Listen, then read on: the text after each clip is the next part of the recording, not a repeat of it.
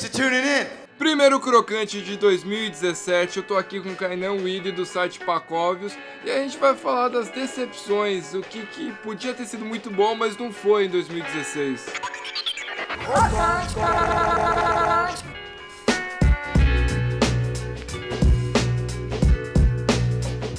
Eu sou o Daniel Ferraz, o Ferraz M. Daniel nas mídias sociais. Eu tô aqui com o Kainan Willi do site Pacóvios. E teve álbuns muito bons esse ano, que a gente já disse no outro episódio. Mas tem gente que tá querendo, tá querendo fuder tudo que é o Strokes. Puta que pariu. Cara. Que eles lançaram também o pior EP da, do ano.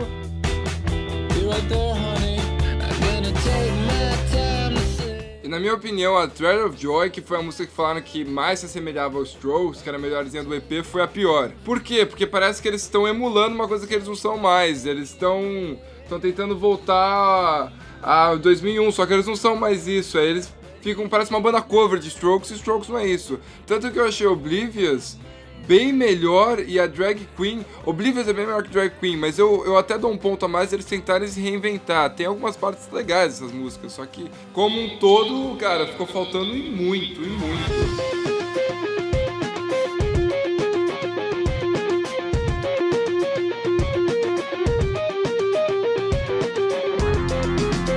Falar dessa galera que eu mal conheço e desconsidero pacas. DCP que eu mal conheço e desconsidero não, pacas. exato. Junto com o outro Last Shadow Puppets também. Cara, o, os o, o Alex Turner ele pode usar cocaína, mas precisa ficar daquele jeito, mano. Tipo,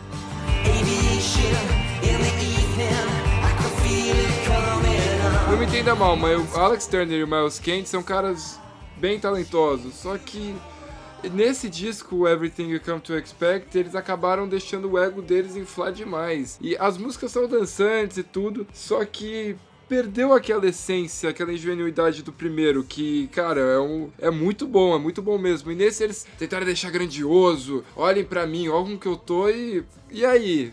Faltou alguma coisinha, sabe? Faltou aquele tchan. Amarre o tchan, segura o tchan, tchan,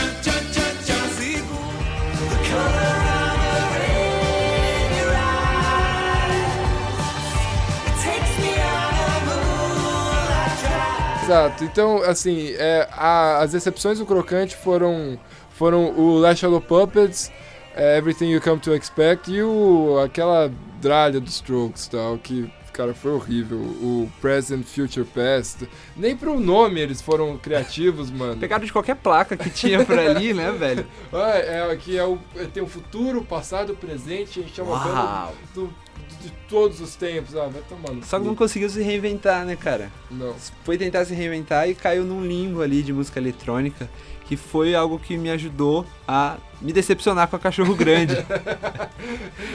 O Cachorro Grande também é uma tá Cara. um perdida. O Cachorro Grande. Foi, putz, foi uma puta doideira isso, cara. Porque eu sempre tive uma treta ali com a. Autoramos e Cachorro Grande. É tipo, não dá pra gostar das duas bandas, elas são rivais. Não dá, não dá pra você gostar de Fresno e NX0. Você escolhe um, cara.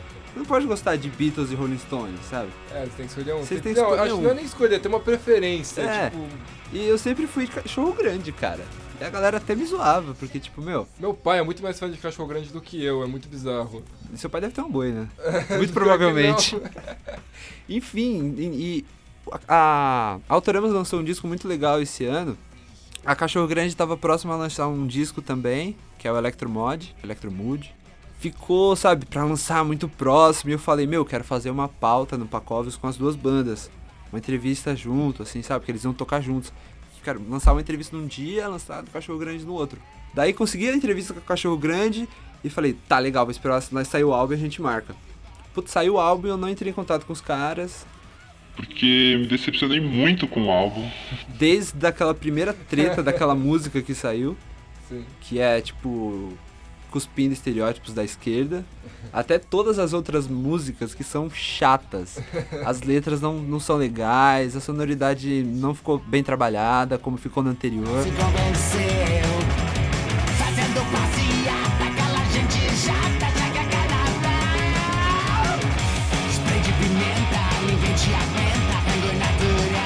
Que é um disco ainda que não caiu muito nas graças, sabe, da, dos críticos, mas é um disco muito bem trabalhado, um disco muito, muito, muito, muito bom. É o Costa do Marfim. Sim. É, O show é muito grande, São, sabe, muitas coisas que eles vão criando, muitas texturas, é um disco muito denso.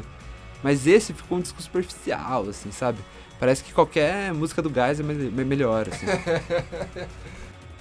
Bom, e com essa comparação de cachorro grande de música do gás, a gente termina aqui o crocante. Fall Guys! E a gente fala mal porque a gente é fã. Se a gente não fosse, a gente ia falar que tudo tava ótimo. Muito obrigado, Kainan. Vai acessar o Pacov, está na descrição do áudio. Comente, curta, compartilhe aí o crocante que vai me ajudar muito. Valeu, beijão e é nóis.